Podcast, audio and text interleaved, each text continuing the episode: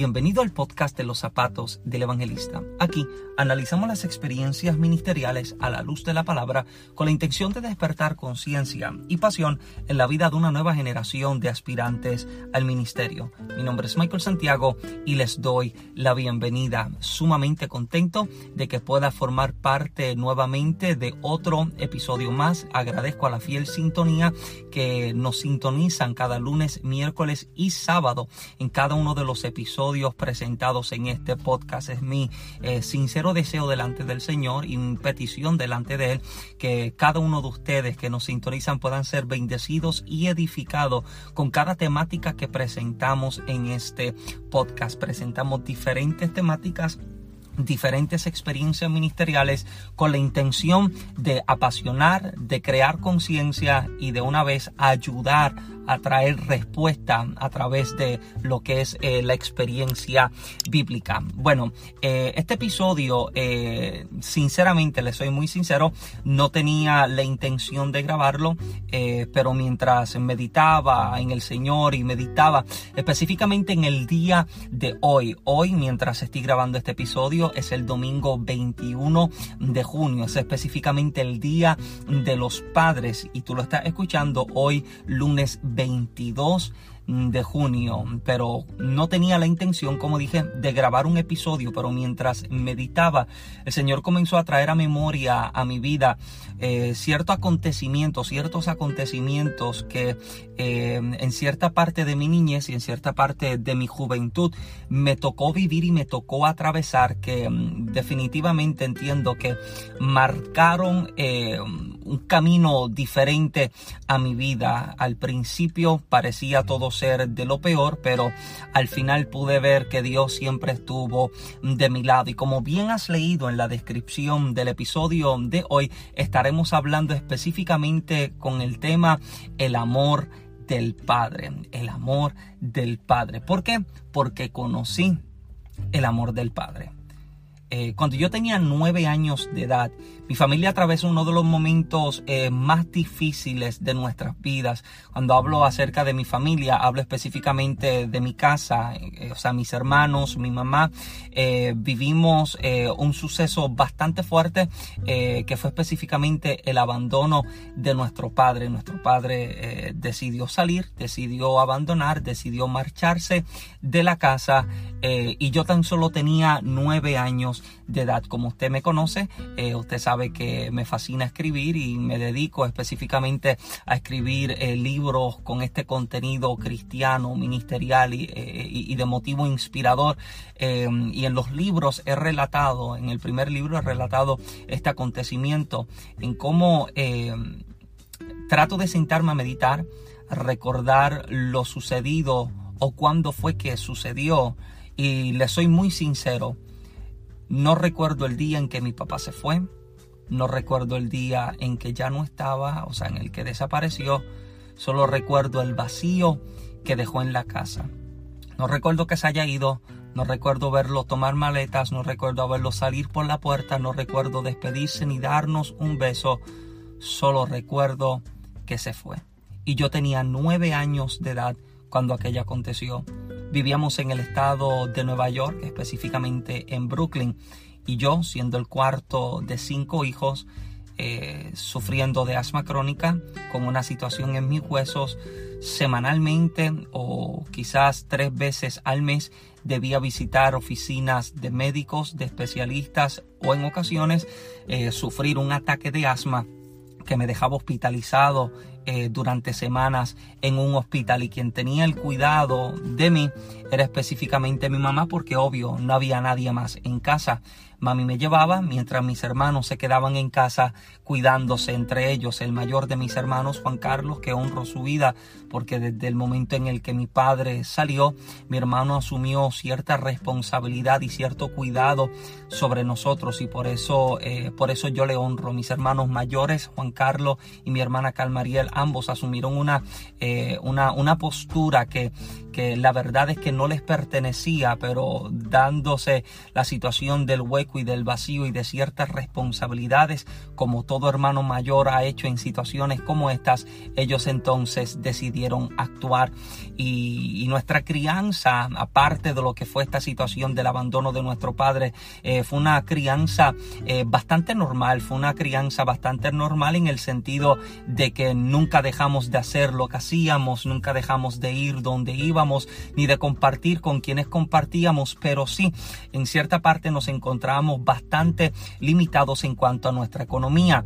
Eh, nuestra niñez fue un poco dificultuosa y también nuestra juventud, ya que pues veníamos de un hogar de, escasos recursos, me crié dentro de un hogar en el que eh, se tenía que decidir si se comía eh, dos veces al día o si la otra comida eh, se, esperaba para el próximo día. No teníamos el lujo de poder comer tres comidas al día, de poder comer todo lo que quisiéramos porque la nevera no se llenaba mágicamente, sino que con las ayudas que el gobierno nos daba, pues mi mamá intentaba estirar el billete lo más que podía, como decimos en Puerto Rico, intentaba estirar cada uno de los dólares o cada uno de los cupones en este caso para poder alimentarnos mes tras mes. Y esta era la situación en la que nos habíamos encontrado.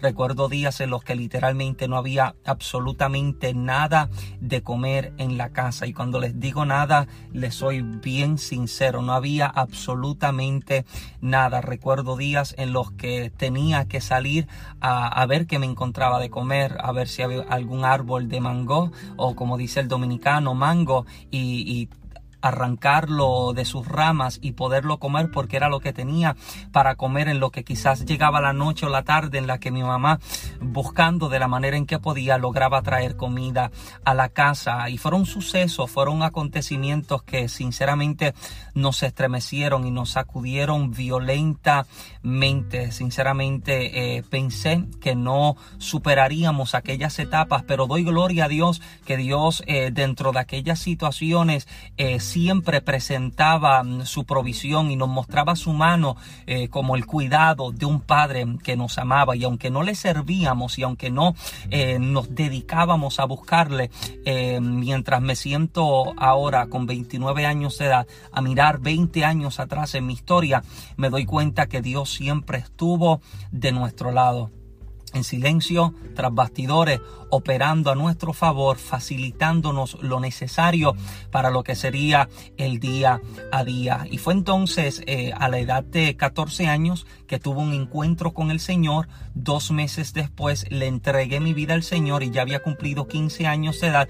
Y fue entonces cuando decido entregarle mi vida al Señor. Con apenas 15 años de edad decido entregarle mi vida al Señor. En el mes de marzo tuve un encuentro con Dios en el 2006. En el mes de mayo cumplí mis 15 años de edad y fue entonces donde eh, le entregué mi vida al Señor. Me había ido del pueblo de Santa Isabel en el que vivía al pueblo de Añasco del sur al oeste de la isla de Puerto Rico, donde mi abuelo estuvo pastoreando eh, la última congregación que estuvo pastoreando dentro del Concilio Pentecostal MI.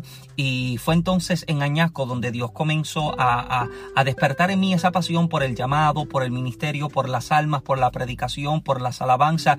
Y comencé a desarrollarme poco a poco dentro del ámbito ministerial. Primero comencé, como he dicho en episodios anteriores, comencé como vocalista en la agrupación Estruendo Celestial y luego el Señor me transicionó, literalmente me movió a una nueva etapa, que es específicamente la etapa de la predicación. A mis 16 años prediqué mi primer mensaje y a los 17 años fue que entonces el ministerio comenzó a dar forma y comencé a viajar, comencé a predicar y oficialmente comencé a tener una agenda, eh, o sea, comencé a tener una agenda oficial y comencé a viajar, predicar y ministrar, pero a mis 17 años me encontraba eh, predicando, ministrando, comienzo a viajar, comienzo a predicar, pero desde el momento en el que me convertí, hasta este cierto momento en el que tengo un choque con Dios, habían situaciones internas dentro de mí sin solucionar, habían situaciones internas sin solucionar, porque a pesar de que salía y podía ser efectivo en algunas áreas,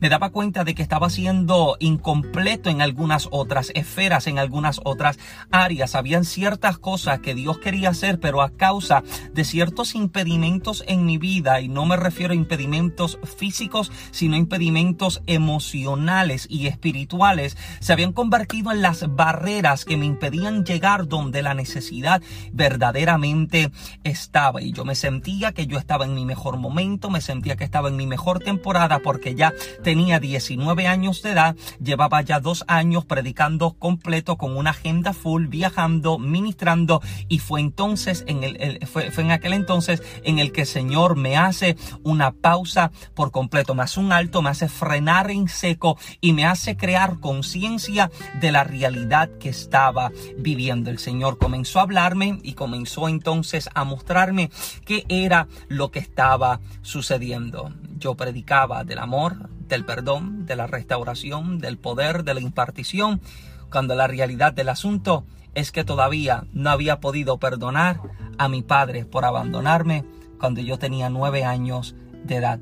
Se me hacía un poco difícil eh, el poder pensar de que aquella persona que me había causado tanto dolor, aquella persona que había causado tanta tristeza y tanta agonía a mi familia, mereciera mi perdón. Se me hacía imposible concebir aquella idea de que una persona que nos había lastimado tanto, Dios me dijera, tienes que perdonarlo para que tú puedas sanar. Y el Señor entonces me hace chocar con esta realidad y literalmente recuerdo que mi agenda se fue completamente en blanco. El mes de diciembre quedó por completo en vacío porque el Señor me está diciendo debes encontrarte a tu Padre. Fue entonces en el momento en el que viajé al estado de Pensilvania y en Pensilvania entonces fue aquella noche en la que luego de haber compartido con él unos días, el Señor me, me lleva específicamente al momento de tener que pedirle perdón, de pedirle perdón, pero también de perdonarlo. ¿Por qué pedirle perdón? Porque aunque él había causado dolor y tristeza en mí, habían raíces de amargura, había odio dentro de mi corazón por él. No podía permitir que la gente me comparara con él. Me sentía insultado cuando la gente me decía que me parecía a él y para mí era el mayor de los insultos porque yo decía yo no quiero parecerme al hombre que causa dolor a mi familia yo sabía, amado, lo que era levantarme de madrugada siendo un niño o un adolescente y encontrar a mi madre llorando en el, en el sillón de la sala desconsolada. Imagínese qué palabras un niño de nueve años puede articular para tratar de consolar a su madre porque su esposo le acaba de abandonar con cinco hijos en un estado sumamente costoso, altamente caro, en el estado de Nueva York, donde te cobran hasta por respirar. Y yo me encuentro en este momento en el que Dios me está diciendo, debes perdonar y debes también pedir perdón. Y fue entonces en aquella madrugada en el que el Señor me permite, literalmente me permite tener aquella oportunidad de poderme dirigir a Él, de poderle expresar todo lo que durante eh, los pasados, eh, bueno, no 20 años, los pasados ya 10 años había pasado por mi corazón, por mi mente, en la lucha, en las batallas internas con las que me encontraba lidiando a causa de algo que inició a la edad de 9 años. Me sentía desilusionado, olvidado, marginado, traicionado por completo. Y fue entonces eh, en aquella madrugada que mi padre comenzó a llorar y mientras lloraba lo único que podía decir de manera eh, de susurro era Michael, necesito que tú me perdones. Estoy orgulloso del hombre que eres, estoy orgulloso por el hombre en el que te has convertido. Necesito que por favor tú me perdones. Y Dios me lleva a salir del estado de Massachusetts en el que yo vivía, a conducir ocho horas, o bueno, ir en carro durante ocho horas al estado de Pensilvania para encontrarme con él con la única intención de perdonarle y también de ofrecerle o pedirle entonces debería decir el perdón. Y Dios comenzó entonces a mostrarme eh, la importancia que el perdón tenía porque eh, a pesar de que a mis 15 años de edad tengo un encuentro con Dios en el que el Señor comienza a hablarme acerca del propósito de las enfermedades, de las dolencias, de las condiciones de salud, Dios también comenzó a mostrarme de cómo, a pesar de todo lo que yo había vivido, dentro de todo ello, Él estaba conmigo. Y fue entonces que el amor del Padre que yo pude conocer no fue a través de un Padre terrenal, no fue a través de uno que me engendró, ni uno que me crió o que no me crió, sino que fue por uno que desde la eternidad me amó, uno que desde la eternidad me escogió, uno que con amor eterno me amó, que prolongó sobre mi vida su misericordia. Y fue a mis 15 años que el Señor entonces comienza a mostrarme, yo soy el Padre que tú nunca tuviste, yo te doy el amor del Padre que tú nunca conociste, pero para que entonces en el mañana pudiese ser efectivo en aquello a lo que Dios me iba a enviar, habían situaciones que resolver con un Padre terrenal y en este caso era con mi papá y necesitaba confrontarle, hablarle, revelarle mi corazón para que entonces se pudiesen arrancar las raíces de amargura porque recuerdo que en aquella madrugada mientras mis labios lo único que podían expresar mientras lloraba era papi yo te perdono yo te perdono por dejarme yo te perdono por haberte ido yo te perdono por habernos abandonado porque cuando te necesité no estabas no estuviste en los momentos importantes ni en los momentos que te necesité no estuviste en mis graduaciones no estuviste en mis reconocimientos no estuviste cuando me gané premios cuando me gané concursos no estuviste conmigo cuando estuve hospitalizado no estuviste conmigo en la oficina del médico cuando me decía que mis pulmones estaban peores y que mi condición de mi hueso cada vez empeoraba más. No estuviste, pero te perdono porque conocí un amor verdadero. Conocí el amor de un Padre que me ha amado con amor eterno y por lo tanto yo debo darte a conocer a ti ese mismo amor que a mí se me concedió. Y fue entonces a los 19 años de edad que el Señor me hace enfrentar este momento, ofrecer perdón pedir perdón y ser sanado para vivir en el amor de un padre que me ama. Y yo sé que yo tengo audiencia que quizás se ha encontrado atravesando situaciones parecidas a estas que le, que le estoy relatando. Yo sé que tengo personas a lo largo de estos años de ministerio me han testificado de cómo se han encontrado luchando también con situaciones semejantes en las que han tenido que ofrecer perdón a alguien que ellos entienden que no merece perdón, pero Dios les lleva y les hace entender hay heridas en tu vida que necesitan ser sanadas y la sanidad llegará en el momento en que decidas perdonar. Y permítame dirigirme a alguien porque si todavía tienes a tu padre con vida, sea que te haya dejado o sea que todavía permanezca en casa, aprovecha, aprovecha el tiempo y la oportunidad que tienes. Aprovecha la oportunidad que tienes que muchos desearían haber podido tener. Y si te dejó, pero tienes contacto con él, abre tu corazón, abre tu corazón a la posibilidad del perdón, de la restauración y que el amor del Padre en tu corazón pueda ser derramado para que dentro de su corazón el amor también pueda ser conocido y revelado. Dios te ha llamado con la intención de que el amor que Él te ha revelado pueda ser revelado a través de ti a la vida de otros. Jesús reúne a sus discípulos, Juan capítulo 15, y culminando eh, eh, eh, este sermón tan poderoso que les está dando, Jesús le está diciendo que Él los llamó, que Él los escogió, que Él los puso, pero culminando su enseñanza, su enseñanza Jesús les dice que se amen los unos a los otros. Y yo sé, amado, que hay gente que es difícil poderla amar, porque escúcheme bien lo siguiente, el ofrecer perdón no te hace mejor amigo de la persona, solamente le libra la deuda. Y usted debe entender que al ofrecer perdón te libras a ti de una deuda, pero también le libras a él de una deuda. Abre ese espacio para que tu corazón se sane, pero también das la oportunidad para que su corazón pueda ser restaurado y que el poder del Espíritu Santo pueda llegar y revelarse a su vida de tal forma en que le pueda transformar y hacer todas las cosas nuevas. A la edad de 15 años conocí el amor de un Padre eterno que me ha amado lo suficiente, que me ha traído hasta aquí, por encima de las adversidades, vicisitudes, momentos de pruebas, de aflicción y de enfermedad, me ha mostrado que con amor eterno me ha amado. Y estoy seguro que te ama con el mismo amor. Bueno, amado, si este episodio ha sido de bendición a tu vida, te pido que lo compartas con tu grupo de jóvenes, líderes y ministros para que de igual forma puedan ser bendecidos con este material. Sabes que puedes escuchar y sintonizar los episodios del podcast en los zapatos del evangelista todos los lunes, miércoles y sábado a través de las diferentes plataformas digitales como Apple Podcasts, Spotify, Google Podcasts, Breaker, Pocket Cast, entre otros más. De hecho, hasta en Anchor donde se crea